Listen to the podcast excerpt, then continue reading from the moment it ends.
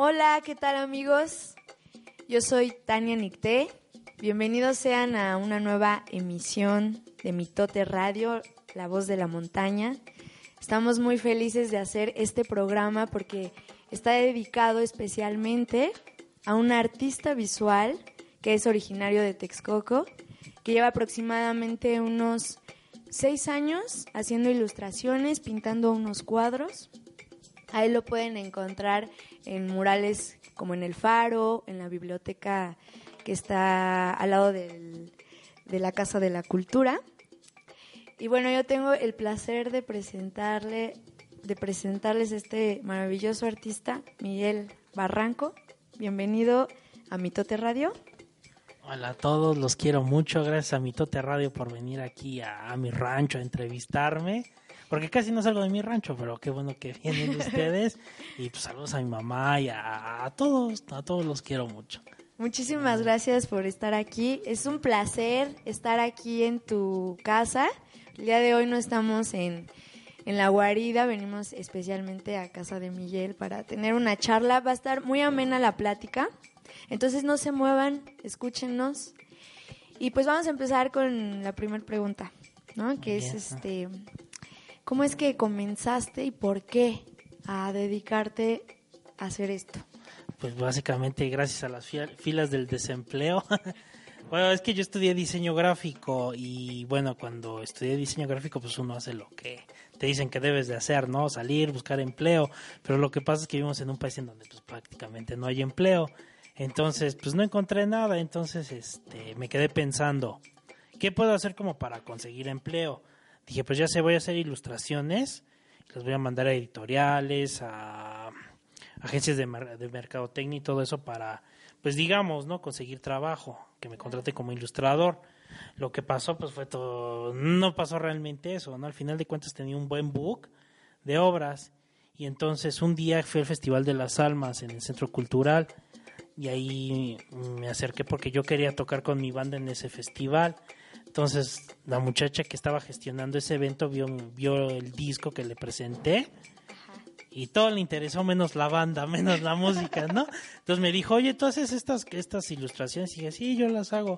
Si tienes cuadros, y le dije, sí, oye, ¿no los quieres exponer en el festival? Pues dije, pues órale, pues vamos a exponerlos. Y ya de ahí, pues una cosa se fue dando a la otra y así.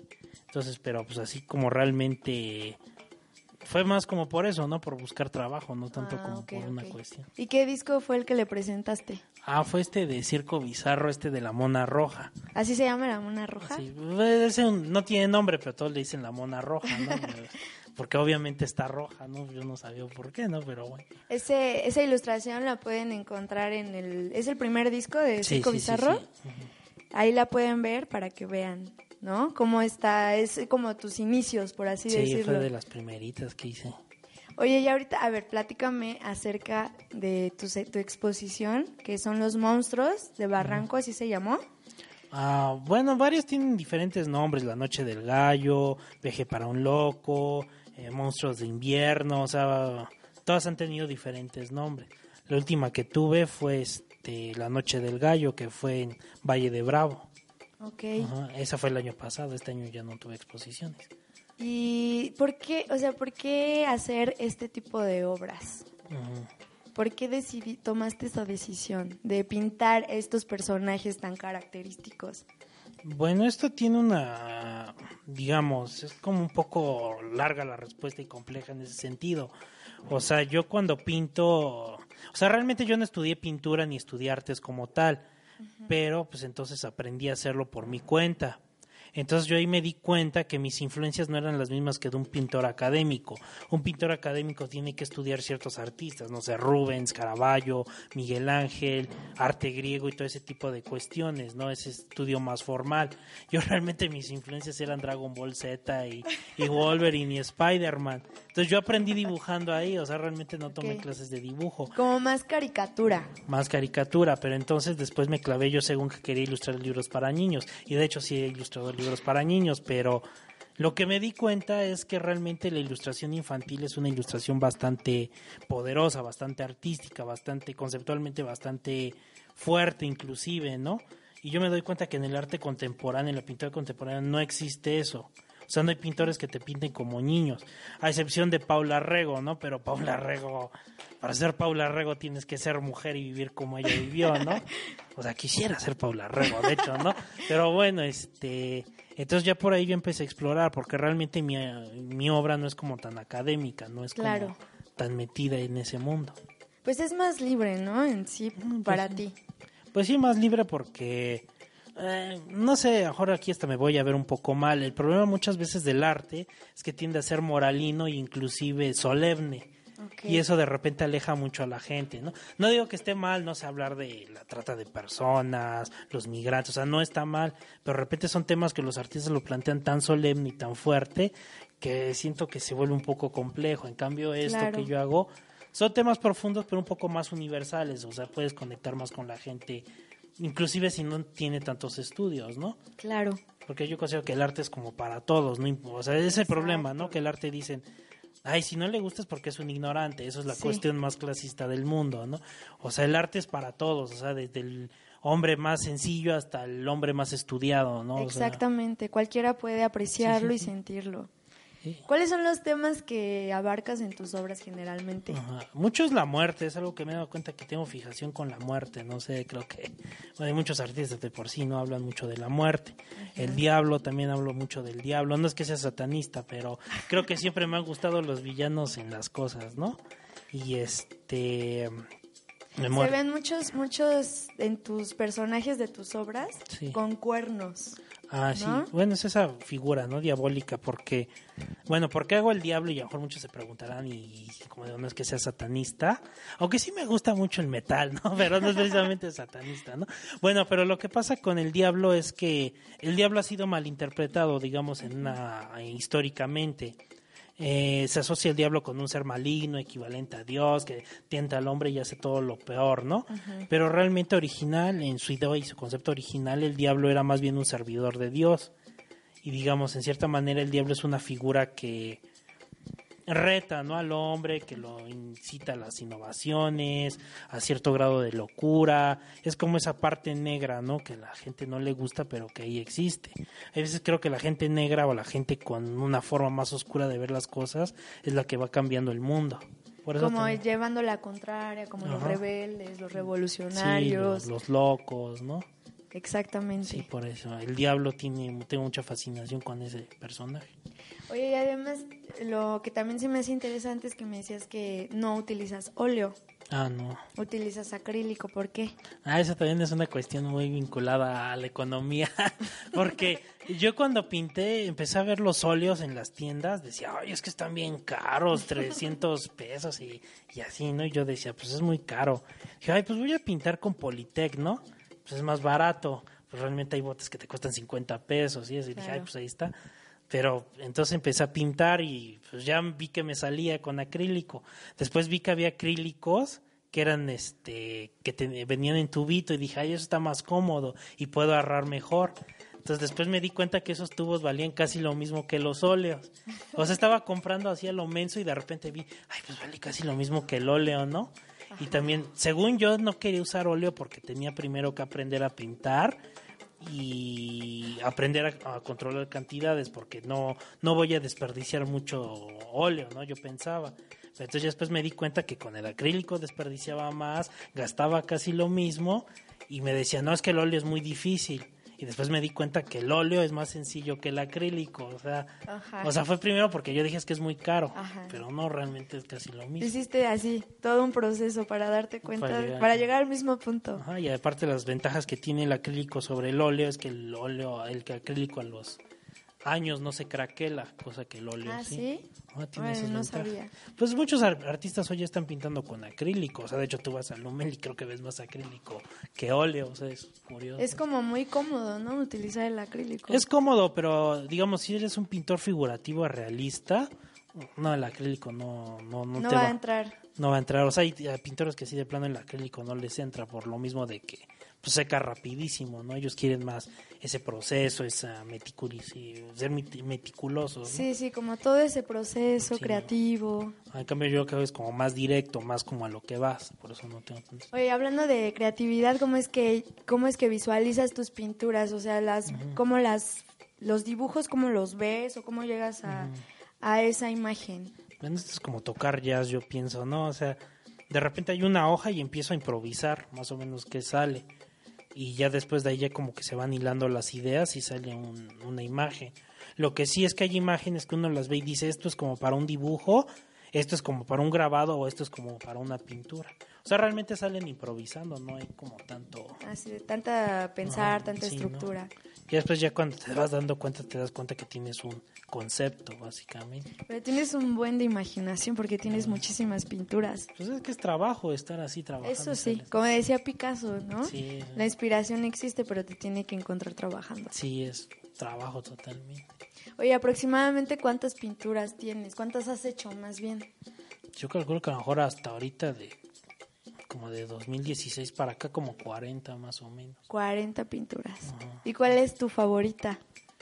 De las pinturas, realmente mi favorita no es una pintura, es una ilustración que se llama El Perfume.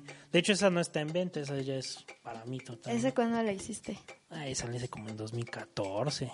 Y esa me gustó mucho y ya dije, esa ¿Por, es para por mí. qué te gustó? ¿Cómo es? A ver, descríbenos. Esa es un, este, de hecho hasta me dicen que se parece al viaje del Chihiro, ¿no? El personaje, pero Órale. es como un hombre así alargado como res, tiene cuernos y está arriba de una muchacha que es como un tipo payaso y la muchacha está recostada sobre una cama de flores.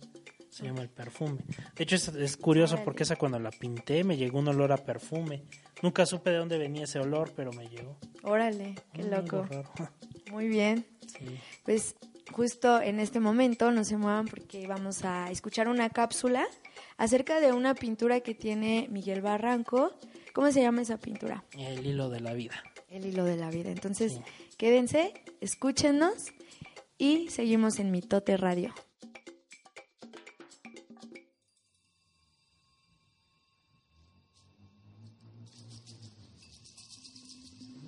El hilo de la vida.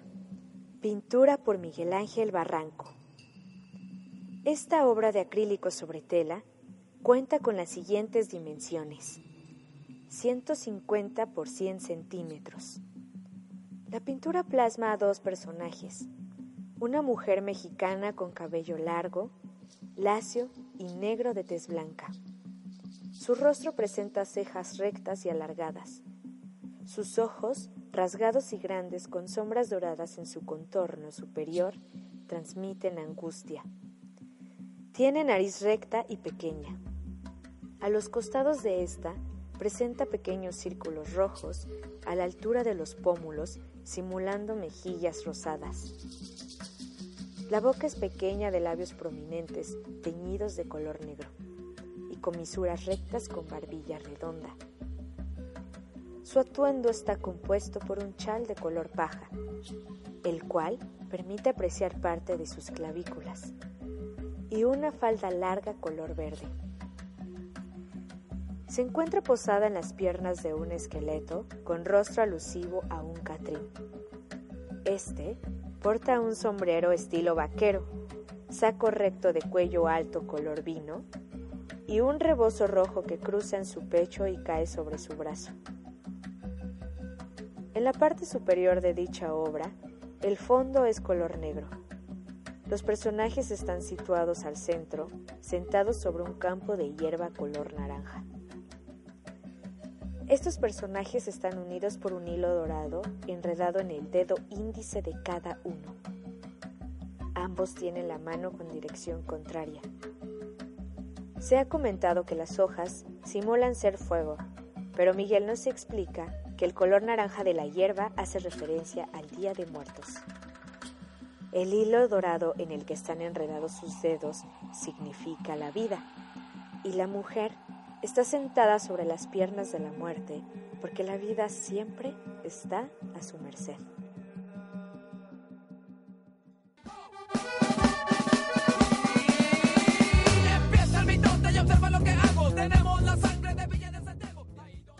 Pues bueno amigos, seguimos de vuelta en nuestro programa Mitote Radio, La Voz de la Montaña. Seguimos con Miguel Barranco. Y bueno, ya escuchamos esta cápsula que es de El Hilo de la Vida, una obra de, de Miguel. que ¿Cuándo le hiciste esta obra? Esa la hice el año pasado, sí, sí, me acuerdo. Fue el año pasado a principios. ¿Y, y qué es lo que representa esta pintura? Cuéntanos, a ver. Esta, ah, bueno, pues básicamente es una composición central. Eh, es el hilo de la vida porque estoy hablando, digamos, de esa consecuencia que hay de cuando naces a cuando mueres. Prácticamente son dos personajes. Uno es la muerte y él sostiene en sus pies a o más bien la otra, la mujer es la que está sentada en los pies de la muerte. Eh, la mujer lleva un hilo que viene de su, si nos damos cuenta, viene de un dedo y se conecta con su muñeca en la otra mano. Pero la muerte tiene, o sea, como que intersecta con su dedo en medio del hilo. O sea, eso representa como que la ruptura, ¿no? Cuando te mueres. O sea, vienes de ahí, tu hilo sigue continuando, de repente llega la muerte y vas hacia abajo. Eso es como el simbolismo de ahí. Tiene, digamos, todos estos colores naranja, como recordando todas las fechas tradicionales del Día de Muerte. Y está el fondo todo negro por lo mismo, ¿no? De que pues la muerte es un misterio, a dónde vas, pues no se sabe. Es eso, interrumpir la vida, cómo termina, ¿no? Cómo la muerte interviene y se acaba. Me parece interesante también la mirada de la chica, ¿no? Como que, o sea, muy seria, muy, no lo sé, como un poquito angustiada tal vez. Pues creo que la muerte siempre tiene un poco de angustia, ¿no? Ya viéndolo de manera real. Y todas estas, bueno, est- estas que son plantas, Sí, es como plantas, vegetación. parece como fuego, ¿no? También. Sí, también era lo que me decían cuando lo estaba haciendo, pero bueno, realmente es como también representar esas, ese color naranja, ¿no? Muy característico del De las día, fechas sí, de del Día de Muertos. Ajá. Muy bien, me encanta, está súper, súper bonito. Pues platícanos acerca también de, de las de estas obras que elegiste para este programa Ajá. y de los temas que, que tienen estas obras. Bueno, este, por ejemplo, la que está ahí atrás de ti es la que se llama Mi Diablito Jarandero, que dice eh, nuestro amigo Toño que según es él, ¿no? Y en cierta manera sí, sí podríamos decir que es él, ¿no? Pero bueno, esta del Diablito Jarandero hace como referencia a la vida bandida, ¿no? A la vida bohemia. Eh, bueno, cuando uno busca novia y andas ahí como ahí viendo a ver qué onda, De te das, te cuenta cómo hay veces que las mujeres pueden buscar a lo mejor dos, por decirlo así, a lo mejor de manera sencilla, pueden buscar dos tipos de hombre. Uno puede ser a lo mejor el hombre estable, el hombre serio, que a lo mejor puede ser a lo mejor un poco aburrido, pero va a tener cierta estabilidad, igual entre comillas, no viéndolo así. Y a otras mujeres les gusta como ese, a lo mejor en cierta manera, el rufián, el patán, el, el loco, el desequilibrado, el, el artista, el bohemio, y es un poco ese, ese Ese sentido, ¿no? representa ese tipo de hombre. Ese tipo de hombre, o sea, el, el músico, el loco, el pecaminoso, por eso tenemos la manzana ahí, tenemos la serpiente, y la mujer pues con una actitud un poco también... Picarona, ¿no? Picarona. Tiene una carita así como de... Me y- encanta. Sí, o sea, hay mujeres que eso les gusta, no, no digo que esté mal, pero he conocido mujeres que tienen como ese, inclinación Ese- por ese esos tipo de hombres. gustos. Sí. Y es, ok, muy bien. ¿Quién lo diría, verdad? Que, que eso es lo que representa esa pintura. Pues no sé tú qué piensas. o qué No sé, pues no me imaginaría que fuera algo así. Yo lo veo y digo, es Toño. Ah, que- bueno, por el chelo, por la jarana.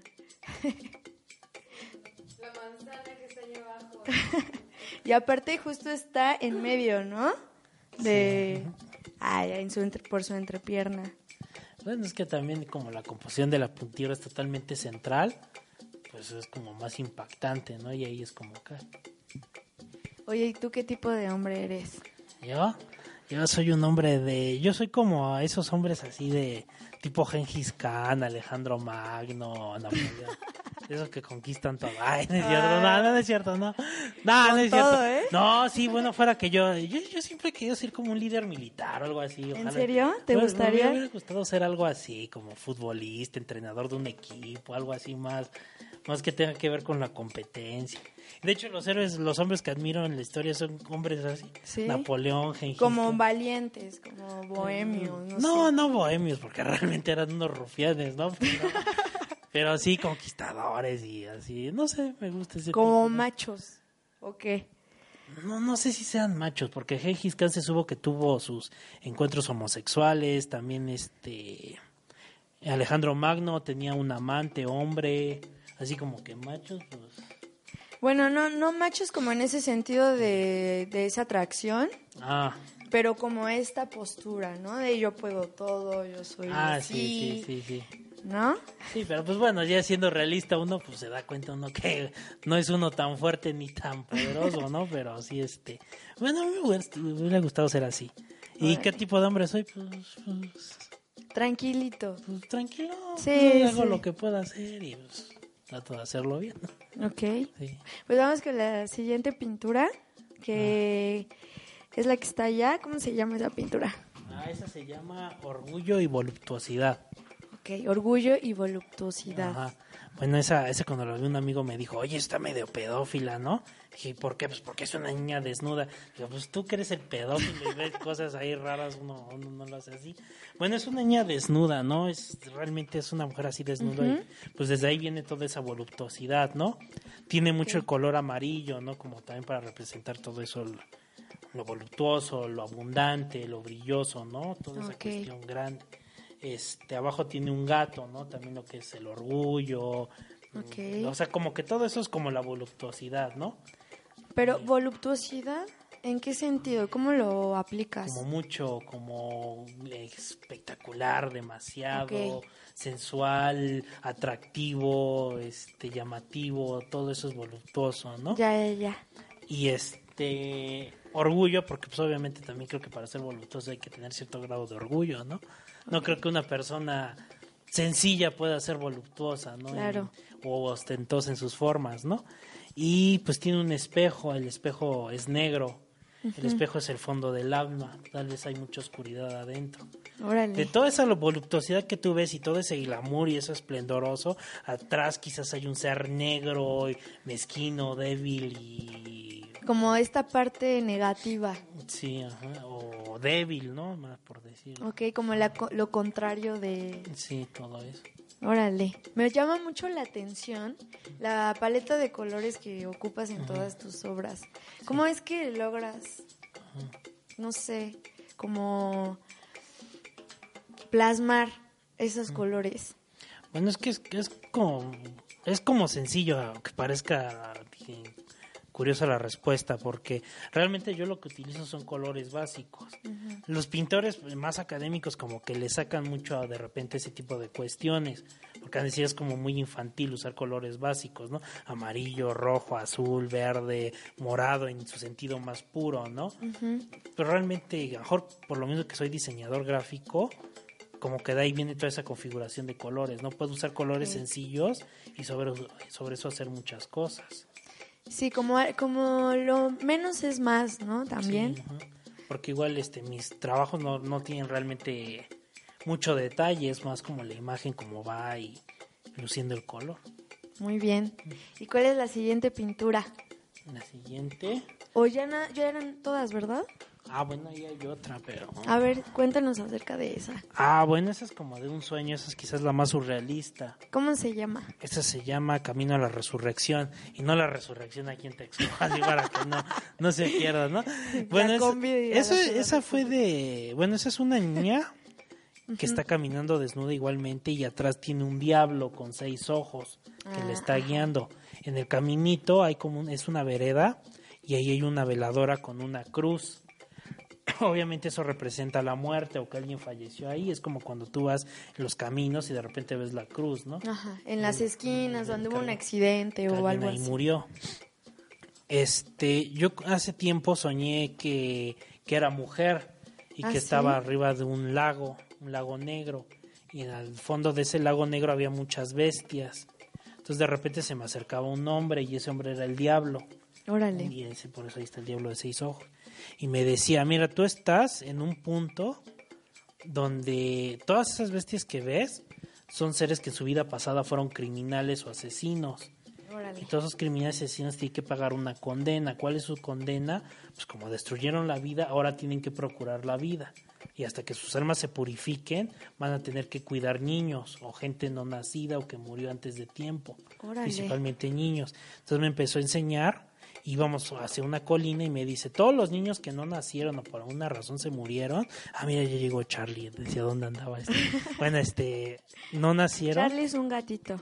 Es un gato blanco que tiene como ojeras, pero bueno, este, o sea, esa, esa colina iban todos esos niños que ya, te- ya iban hacia una luz, entonces el diablo los encaminaba para que renacieran.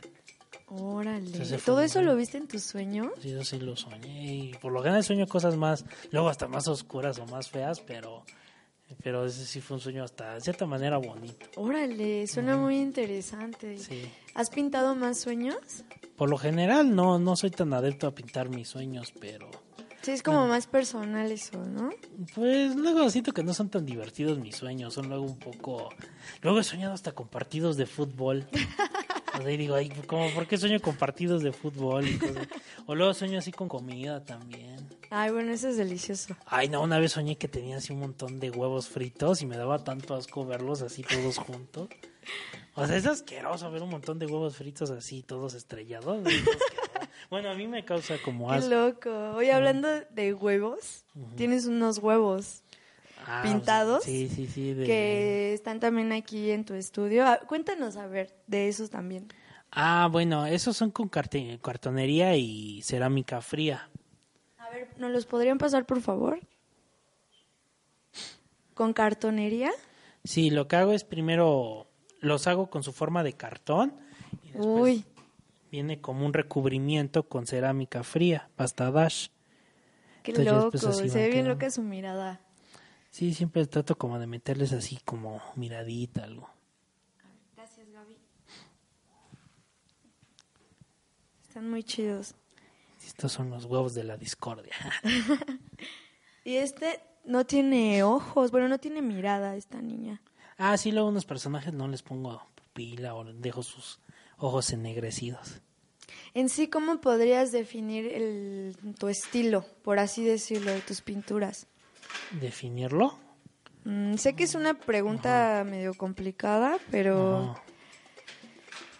¿cómo podrías llamarle a tu al estilo que tienes para dibujar, para pintar? Pues no sé, mejor yo podría decir que soy como ilustrador infantil, ¿no? Pero creo que de eso luego no hay mucho, ¿no? O parece que lo hay, ¿no? Eh, pues yo creo que más bien es como un estilo de alguien que está aprendiendo a pintar, ¿no? Que alguien que está aprendiendo a, a hacer las cosas.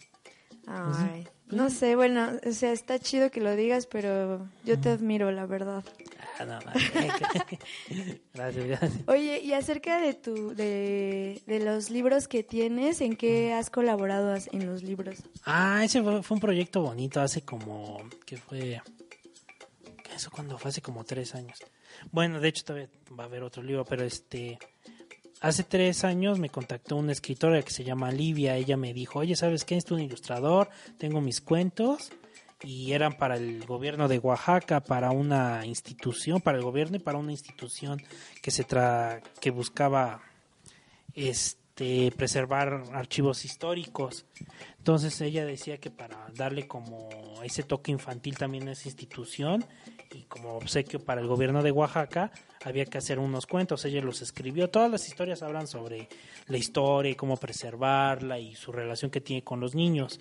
Entonces ya de ahí pues ahí me llamó y pues los empecé a ilustrar. Las historias son simpáticas. Hay una de la mulata que es de una niña y Ese libro yo lo tengo. Ah, está bien chido, está muy padre. Y está bonita la historia, ¿no? De esa niña que ve cuál era su historia y de dónde venía. Sí, para conectarse, ¿no? Con sus orígenes. Sí. Y qué, o sea, ¿cuál fue la, tu experiencia así como ilustrador infantil? Ah, pues eso fue bonito porque fue un trabajo aparte de rápido, fue como ligero y fluido. O sea, realmente ilustrar para niños eh, puede ser complejo, pero también puede ser sencillo en cierta manera.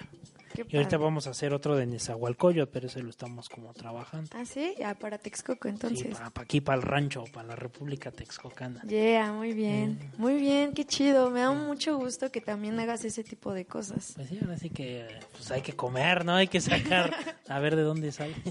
Y bueno, también Barranco es músico Ah, y toca en una banda que se llama Circo Bizarro, tocas la, La guitarra. la guitarra. Ujú.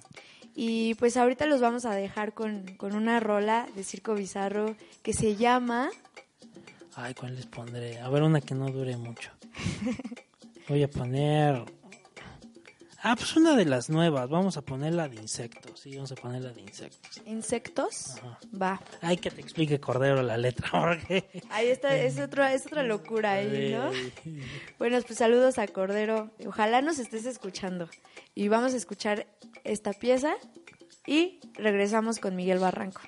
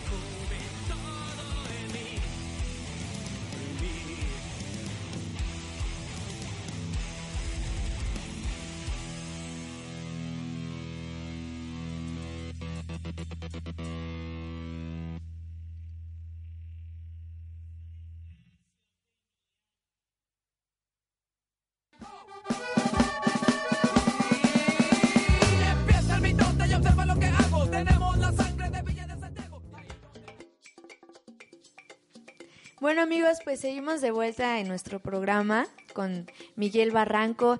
Esa canción fue de Circo Bizarro, Insectos se llama, que es de su nuevo material. Y pues no sé, Miguel, cuéntanos, ¿cuál es tu papel en Circo Bizarro? Ah, pues era el guapo del grupo. ¿verdad? Ese es mi papel. Obviamente. Ah, No, bueno, este, toco la guitarra ahí y pues sí, este, pues mi función es ser guitarrista y estar ahí con la banda, este, pues aportando riffs y solos de guitarra, o- o- básicamente eso es lo que hago ahí. ¿Cuánto tiempo llevas tocando con ellos? Ah, pues más bien, ¿cuánto tiempo llevan ellos conmigo? Ay, sí.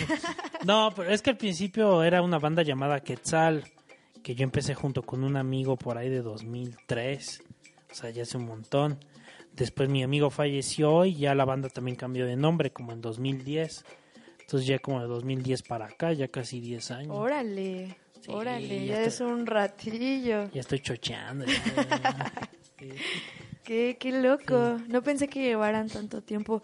¿Por qué le pusieron circo bizarro a la banda? Ah, bueno, eso fue porque un día yo estaba este dormido y que me anda de orinar, entonces me levanté y me llegó a la mente el nombre de Circo Bizarro. Entonces sonaba como interesante. Y de hecho también este fue porque en ese tiempo estaba viendo sobre una historia inglesa que hasta llevaron en cómic todo que se llama La triste y trágica historia de Mr. Punch que era un este como un títere que va y mata a todos, a sus hijos, a su esposa, a la, o sea, mata a todos. Es una historia tradicional británica. Entonces como que me llamó la atención eso. Entonces ya dije "Ay, circo bizarro porque el personaje lo hacen como un tipo bufón. Entonces de ahí Oh, como ya. que vino eso. Órale. Sí. Utilizas una máscara, ¿no? En, dentro de la banda cuando Ah, tocan. realmente uso una, dos, tres, cuatro máscaras diferentes. Ah, sí. ¿Cuáles son? A ver. Son esta que tiene este chapitas, la de blanco, la del narizón, la del pájaro, la picuda y la del diablo con chapas. Tiene Órale. una cruz abajo. Nada, eres el único, ¿verdad? Que usa máscara ahí. Sí. ¿Por qué? Ah, pues es que, es que hay dos, o sea, todos creen que estoy loco, alguna cosa mística, pero realmente no. es que de repente soy muy expresivo y si me equivoco, es más fácil que, digamos, no se me vea la cara de que, oye, la Ah. cagué. Y ya, pues ya con eso, pues ya se disfraza todo, absolutamente, mis errores y, y- y mis disgustos, por decirlo. Ay, buena técnica, ¿eh? Sí. Nunca lo habría imaginado. Sí. Qué chido. Y oye, y he notado que le pones chapitas casi a todos tus personajes, ¿no? Sí. A tus pinturas. ¿Por qué? Ah, es que a mí, yo cuando hago, ve- hago dibujo la cara humana, se me hace luego como muy aburrida, muy simple, entonces ya mejor le pongo las chapitas y ya siento Y ya como que eso. siento como que ya agarra como cierta diferencia cierta notoriedad. Órale. Que las chapitas en cierta manera en ilustración infantil y en muchos mucho arte se utiliza también, ¿no? Oye, ¿y cuántos discos tienes en Circo? Tienen, más bien, con Circo Bizarro. Realmente son dos discos más una live session que sacamos apenas el año pasado. Y pues sí, básicamente son esos. Hemos querido hacer otro, pero hay una otra cuestión de tiempo y dinero Ok. y todo complica las cosas. ¿Cómo se llama el primer disco? El primer disco no le pusimos nombre, pero la gente lo conoce como La Mona Roja por la portada. Ok, entonces ese es el primer diseño que hiciste para, Sí, para Circo Bizarro, el de la mona roja. Sí. Y el segundo quedó todavía mejor, nada más que ese no es muy conocido. ¿Cómo se llama ese disco? Se llama La Llorona, pero de hecho el diseño es hasta más dinámico y está más... ¿Cómo es el diseño? A ver, Es cuéntanos. como una cruz, pero a la cruz, o sea, todo gira en torno a la letra que escribió Cordero. Este habla sobre la llorona y cómo esta ahoga a sus hijos y los mata y toda esa cuestión, ¿no? Que es muy sabido en la historia popular mexicana, ¿no? En el, en el imaginario. Entonces, este, ahí se ve la muerte que está arrullando a dos niños, pero todo está en tonos azules. Por lo mismo, ¿no? De refiriéndose al agua y porque también en la letra Cordero dice este amanecer azul con gris. Y sobre eso ya me dio la como la, la gama cromática en base a la letra. Como que tienen mucho que ver tus diseños con la banda. Hay como una conexión. Pues sí, porque realmente ah, creo que todo en cierta manera viene también de la música y del rock, ¿no? O sea, o sea, realmente yo me creé con el rock y ese tipo de visiones, ¿no? De la música. Entonces ahí como que creo que siempre he tenido algo en lo que hago. ¿Cómo a qué tipo de a qué tipo de visiones te refieres? Bueno, el rock tiende a ser pasional, a veces oscuro, a veces eh, burlón quizás, ¿no? Satírico, irónico, ¿no? Y un poco folclórico, tal vez, a lo mejor en algunas partes, a lo mejor sí, de Estados Unidos. por lo de la llorona y todo Ah, eso, pues sí, ¿no? también. Qué Sí, sí, chido. Oye, y también me habían comentado que hiciste algunos otros diseños para otras bandas, para Ah, sus sí, discos. Cuéntanos acerca de eso, ¿para qué banda hiciste diseños? Pues eh, hice para varios, ya ni me acuerdo. Divinum Tragedy, Niño Diablo, Silent Killer, este, ¿cómo se llamaba? Launus. ¿Para qué otra banda hice también? Llegué a trabajar para Coahuila, tuve un par de carteles. ¿Todas esas son bandas de Texcoco? Sí, unas son del DF, Launus, Niño Diablo. Órale. Ellos te se acercaron a ti y te pidieron Sí, que les hicieran los ajá. diseños. Sí. Nada más que trabajar con bandas es complicado, pero sí. ¿Por qué? Ah, pues como son muchos, es como meterte en el mundo de todos y a ver cómo concilia- concilias todo. Y a ver, platícanos de alguna en específica que te haya gustado o que te haya llamado más la atención. Eh, pues más bien yo podría decir que ha habido proyectos que me han gustado mucho. Por ejemplo, y de hecho este es uno que apenas estoy haciendo, que es el de Pocus Locus, de un par de actores del CENART. De hecho, el- uno Ay, de ellos sí, es de aquí. Isaac, ¿no? de Isaac, el maestro Isaac, son muy de Texcoco y, y, o sea, cuando ellos me dijeron, oye, necesitamos que nos hagas nuestro logo, se los hice y les gustó mucho, pero siento como que lo que hago se adaptó muy bien a ellos.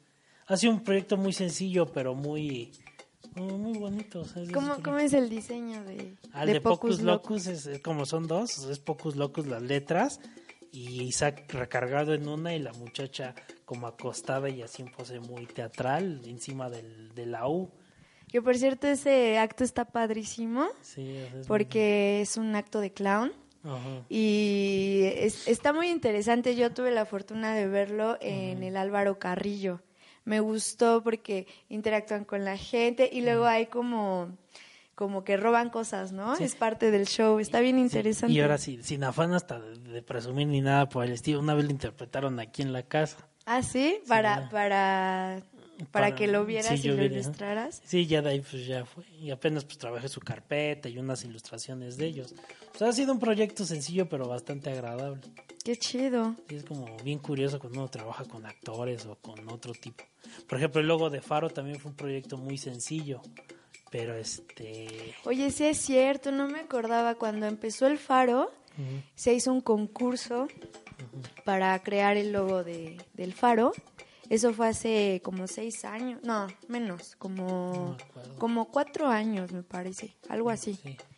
Yo, yo recuerdo porque empecé a dar clases ahí en un principio y se vieron un montón de diseños y el que ganó fue el de Miguel Barranco, Sí, ¿verdad? que sí le quedó bien chido, la verdad. sí ese, ese también fue un proyecto interesante porque pues era retratar, ¿no? La comunidad artística, ¿no? Lo que es música, pintura, teatro, este baile, ¿no? Porque pues era realmente un logo que tenía que ser artístico, creativo, realmente. Muy sencillo también de hacer, pero muy divertido al final. Estuvo muy padre ese diseño. Yo recuerdo la exposición. Muchos pintaron faros así, tal cual. Ah, sí.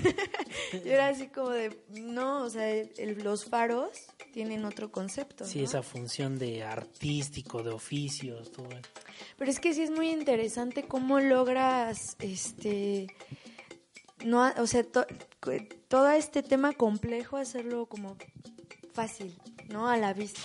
O sea, y no fácil porque lo hagas así sencillo, ¿no? Sino porque el resultado es digerible, sencillo, bonito, limpio. Yo creo que la onda es pensar como alemán, ¿no? Sencillo y directo y ya lo que va. Como pues, ya, pues ya ves, los alemanes les entrevistan y son bien directos y bien... Eso sí, no, no se van por las ramas. Yo creo que si todos pensáramos así, a lo mejor todo sería más sencillo, ¿no? Tal vez, pero bueno, algunos son muy existencialistas también. Ah, bueno, sí, este... Otto Dix, ¿no? El pintor. O como Hermann Hesse, que el escritor que trae ahí una locura bien. No, chingona. este actor, el... ¿Cómo Klaus? Ay, este actor que era hasta... Que lo acusaron de violación al... No me ¿A acuerdo, es un? Klaus. El que hizo a Nosferatus, pero ya la versión más moderna. Ay, no, no sé quién Bueno, sea. luego te ese sí, también el, un Era- actor conflictivo y súper pasional. Y hay unos videos en YouTube donde ves su temperamento intenso y dices. Cálmate. ¿no? pues bueno, tenemos esta sección que se llama Preguntas Random. Vamos a, eh, vamos a hablar acerca de unos temas que, pues ya más allá de, de tu carrera, ya hablamos de ti, ya te conocimos un poquito, vimos la, un- una parte de la cara de Miguel Barranco, de la máscara de Miguel Barranco. Sí. Y pues ahorita vamos a hablar de otras cosas para pues, ver que todo lo que está pasando actualmente y qué es lo que opinas, ¿no? Entonces, Sí. tenemos aquí nuestra famosa charolita y vas a sacar un papelito, por favor. Y a ver qué, a ver qué nos toca. Ah, pintura de Zapata. La Justo salió la pintura de Zapata. Bueno, no sé si algunos de ustedes sepan, obviamente porque está en redes sociales, está- es lo de hoy. Sale una pintura de, no sé cómo se llama el artista, ¿tú sabes cómo se llama? Chaires. Y pues ha sido muy controversial porque pues la gente está en- muy descontenta, no sé. ¿Cuál es tu opinión? Bueno, a mí cuando la vi me pareció cotorra, me pareció simpática. Pero creo que aquí hay como dos cuestiones. Por un lado, este. eh, ay, ¿cómo es una cuestión, por ejemplo, se habla mucho de la homosexualidad y todo lo que es los grupos LGTB. Y en cierta manera hay como una moralidad muy compleja, ¿no? En ese sentido, porque. Pues ya si no apoyas tú un homosexual, ya eres como de lo peor, ¿no? por ese lado también como que se vuelve un poco intenso, ¿no? Y por otro lado está la gente que pues nunca ha visto arte y el día que ve algo así como eh, llama, eh, provocativo, intenso con Sí. esa cuestión, se escandaliza, ¿no? Sí. Realmente un- ha habido tantas obras de arte escandalosas a lo largo de la historia y hasta apenas nos está llamando la atención. Es como este, ¿cómo se llama este pintor, el polaco? Baku, no recuerdo, que sus cuadros estaban llamando muchísimo la atención en Europa y los querían censurar porque decían que eran pedófilos.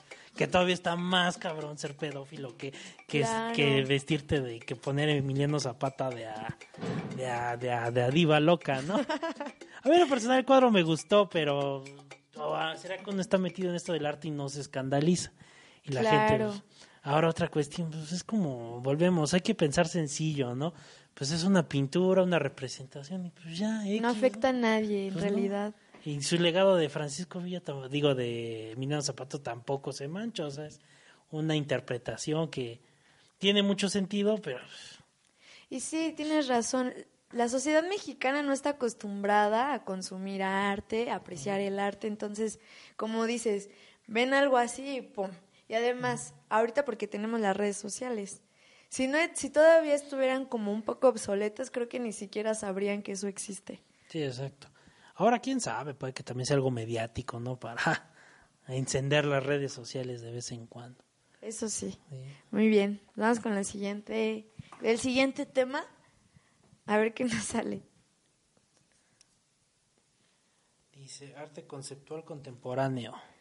Uf, qué fuerte. El arte conceptual contemporáneo.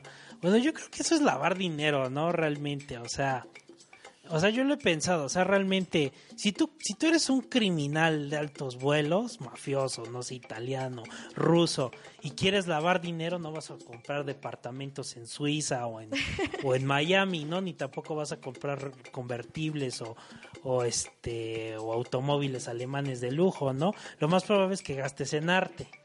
Entonces, ¿cómo lavas cantidades inmensas de dinero? Pues a través de comprando arte, pero pues arte del más cutre, ¿no? Para que diga la gente, pues gastó en arte, ¿cómo lo vas a declarar? Pues como una cuestión artística. Porque si tú declaras un Ferrari, ¿de dónde sacaste para un Ferrari, no? Si es tú más declaras, sospechoso, ¿no? pues, ¿y de dónde declaras para un este declaras un este un departamento en Miami en la principal avenida, o sea, pero si en cambio dices, "No, pues es una obra de arte", es más fácil de justificar.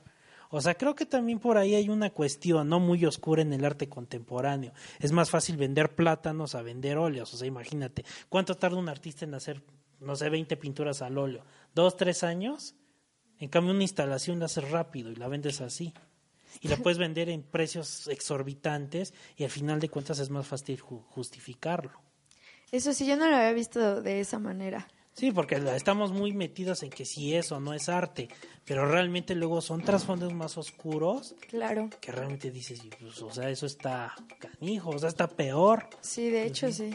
Sí, porque eso del plátano pegado ahí. Sí, o sea, y realmente quién te lo compra. O sea, para empezar, ¿quién lo compra y por qué lo compra y ese dinero cómo lo declaras? Claro.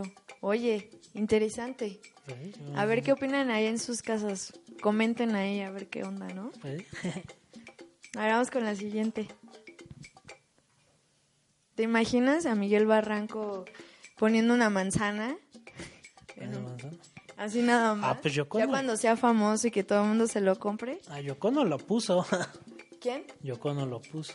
Sí, Es que son estos artistas que... Ay, no sé. Hay otro señor que no sé cómo le llamaban parte a ese tipo de Ah, arte. Antonio Villarán, el español Ajá. parte. que no es que, que en sí es más como decir que que son los artistas es más como el renombre de la persona que en sí la obra de arte o algo así No, pero mira, yo también lo veo de esta manera. O sea, al final de cuentas es un negocio de burgueses, es un negocio de, de unos cuantos. Es como ir de cacería. O sea, tú, tú como persona normal no vas a cazar. Tú te entretienes eh, viendo fútbol o yendo a un bar, ¿no? Los ricos se entretienen en eso porque tienen dinero. Por ejemplo, ¿cuánto pudo haber pagado Yoko Ono por estar en, en el MoMA de Nueva York? O sea, vale madres si es bueno o no. Mientras tú aflojes dinero y, y te puedan meter ahí, te van a meter como sea. Todo es dinero y, y ¿quién te va a comprar eso? Pues también, o sea, entre mismos burgueses, o sea, todo es un negocio de altas Cerrado. esferas. sí Imagínate, yo digo, pues sí, yo tengo tanto dinero, compré una manzana y un plátano. ¿Qué te parece? Pues lo tienes, ¿no? Pues lo pagas y exhibes tu egocentrismo en tu sala, ¿no? En, en París o en, un, en la Quinta Avenida de Nueva York. Porque es un negocio de burgueses. es muy excéntrico y a la vez muy vacío Pues, y es que así es el neoliberalismo, así es el- la economía de ese tipo de personas, ¿no? Ah, la siguiente pregunta es Trump. ¿Qué opina de Trump? qué opinas de Trump Pues Trump es como, como el héroe norteamericano, ¿no? El típico, ¿cómo podríamos decir? Campeón americano. Por ejemplo, si tú lo analizas, es un hombre que, que siempre gana, extrañamente siempre gana. ¿Por qué gana? Pues porque es un tipo aventado, un tipo sagaz, un tipo loco, un tipo que no le da miedo a las cosas, ¿no? Ahora, si yo lo veo, si yo fuera norteamericano, fuera un gringo totalmente blanco, clase media que trabaja en una empresa, yo creo que estaría con Trump. ¿Por qué? Porque realmente muchos de los norteamericanos están cansados, digamos, de esa economía tan abierta, de los mexicanos que llegan e invaden, o, o como dice él, mala gente, ¿no? Si yo lo viera como gringo, obviamente si yo lo veo como una persona externa, obviamente sí noto cuestiones de Donald Trump, que esas cuestiones fascistas, patanas, eh, vale madres, ¿no? O sea, creo que es mucho el contexto de Donald Trump. O lo amas o lo odias. puede ser sí yo lo odio tú lo amas Pues yo no, no lo amo ni lo odio, pero sí creo que es un personaje que se ajusta mucho a la cultura norteamericana. sí A uno como latino no le dice nada, al contrario lo ve uno como un rival, un, un, un ser intrusivo, ¿no? Puede ser, aunque yo creo que, bueno, es que a mí sí me saca un poco porque sí, el, el racismo allá en Estados Unidos se sigue viviendo cañón. Entonces, por esa parte, no me parece un personaje mm, tan fantástico. Sí me da un poco de miedo su... o sea, no es como solo la ideología de, no, pues los norteamericanos para Norteamérica, sino es como ya una cuestión de odio hacia otras culturas. Entonces, eso sí me saca un poquito de, de onda. No, no me late nada. Fíjate que también eso yo lo, yo lo pensaba, pero mm, pasa algo con la migración y con la gente que llega a otros países, y es lo que se dice mucho.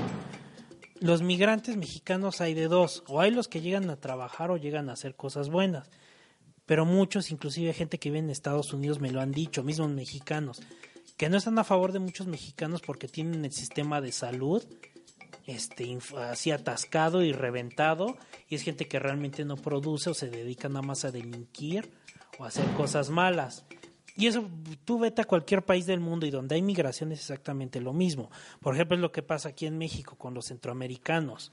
nosotros creemos que los mexicanos somos los mejores del mundo, ¿no? No. Muy buenos y muy acá, pero los centroamericanos realmente hablan muy mal de nosotros porque dicen que somos muy racistas. Simplemente ese, ese verbo, esa, esa idea de, Justo. de Guatemala a Guatepeor.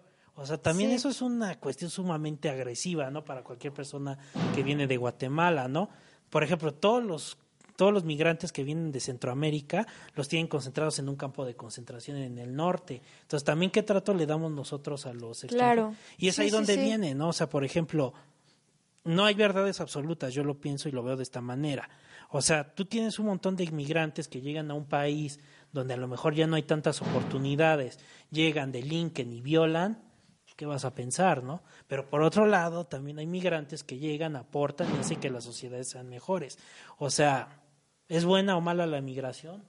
Es muy subjetivo. Sí, sí, y además pasa aquí en México y bastante.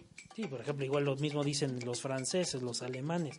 Los alemanes hay una po- población furiosa con los con los migrantes turcos y, y sirios, o sea, están hartos de ellos porque han llegado también con ese tipo de cuestiones. Pero por otro lado, hay migrantes que han levantado la sociedad alemana. O sea, es una cuestión muy amplia. Sí, o sea, sí, sí, es un tema muy y por eso. Donald Trump ha ganado prestigio, ha ganado popularidad entre los gringos, porque hay cierto número de ellos que no aguantan eso, ¿no? Que ya están cansados de Claro. mexicanos que llegan, violan, roban o venden droga, ¿no? Pero por otro lado, pues también hay mexicanos que son todo lo contrario, ¿no? O sea, es un Sí. mundo muy... Es que no hay como bueno ni malo. ¿no? Exacto, está todo así, ¿no? Pero pues ya se nos fue el tiempo en el programa. Muchísimas gracias por estar aquí. Gracias por esta plática random. Sí, no, por, por venir Sí, aquí sí sabe, sí sabe, Miguel, ¿no? Si tienes tema de conversación, eso es lo chido. Ah, pues sí, ah, no más que nadie me habla conmigo. Es que yo realmente ni salgo ni hablo con nadie. ¿no? Pero bueno, Muchísimas gracias. este. Nada más para finalizar, eh, nos gustaría que nos dijeras tu opinión de qué hacer como artista, cómo apoyar a un artista local. ¿Cuál es tu idea para apoyar a un artista local? artista local, ¿cómo- ¿cuál es la idea? Bueno, o sea, no tanto artista local, en general, más bien. Mm, es que también es una pregunta compleja porque a lo mejor nosotros estamos pensando en que nos ayuden, pero más bien creo que nosotros tenemos que buscar la manera de que nos ayuden. Ok. O sea, hay muchos artistas que hacen producción luego muy mediocre. Claro. Y en cualquier área. Tú no, o sea, la gente te va a apoyar cuando ve que lo que tú haces está hecho con energía, con pasión, con profesionalismo y que estás entregando lo mejor. Ahí es cuando la gente te va a apoyar. ¿Cómo Claro. te va a apoyar? Pues comprándote, promocionándote, pero uno tiene que poner primero de su parte. Ahora, si la gente quiere apoyar, pues es eso, ¿no? O sea, comprar la obra al precio que se está exigiendo, o si vas a negociar, pues negocia, pero que no sea una negociación este, ventajosa, obviamente asistiendo a los eventos, y es así como se puede apoyar, ¿no? Y también recuerden algo, en un artista que triunfa en tu comunidad, abre un gran futuro para la comunidad, en muchos aspectos. Simplemente velo con los Beatles, eran de Liverpool, hoy vas a Liverpool, bueno, no he ido yo, pero los que han ido me han contado que se hace un negociazo con los Beatles allá. La gente vive de los Beatles. O sea, imagínate, un artista, Claro. ¿qué le da a una comunidad? Exacto. O sea, le da inclusive a otros que ni siquiera, o sea, ni siquiera tenían nada que ver con ellos. Exacto. Enriquece, pero bueno, el fin del comunicado. Ay, regresamos bien. al estudio. Regresamos, muy bien, muy bien, Miguel, muchísimas gracias. Estuvo muy amena la plática y pues ya aprendimos un poquito de ti y entonces pues a la gente que quiera ver tus obras o así, ¿en dónde te puede buscar? Ah, este, diría que me vieran en Facebook, pero Facebook luego es muy agresivo, ¿no? Ya hay como mucha cosa mal. Véanme en Instagram, esa red es más bonita. Eh, búsquenme como M Barranco y ahí están mis cuadros. Subo contenido constantemente. Perfecto. ¿Tendrás algunas exposiciones a futuro? Este, ahorita me voy a presentar el domingo en Guanajuato, voy a presentar mis grabados allá, eh, pero pues no sé si puedan ir. Bueno, si pueden ir a Guanajuato. No, pero este cuándo sale este programa. Sale el lunes, entonces... Ah, bueno, ya ni modo.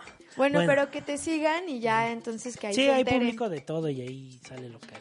Pues muchísimas gracias. No, pues ya ustedes. Y bueno, pues nosotros ya estamos por despedirnos. Queremos agradecer nuevamente a Dilo Fuerte, que es parte del Injuve, y gracias a ellos es que estamos aquí. Y pues nosotros somos Mitote Radio.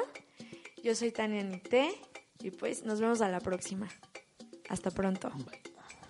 Besitos.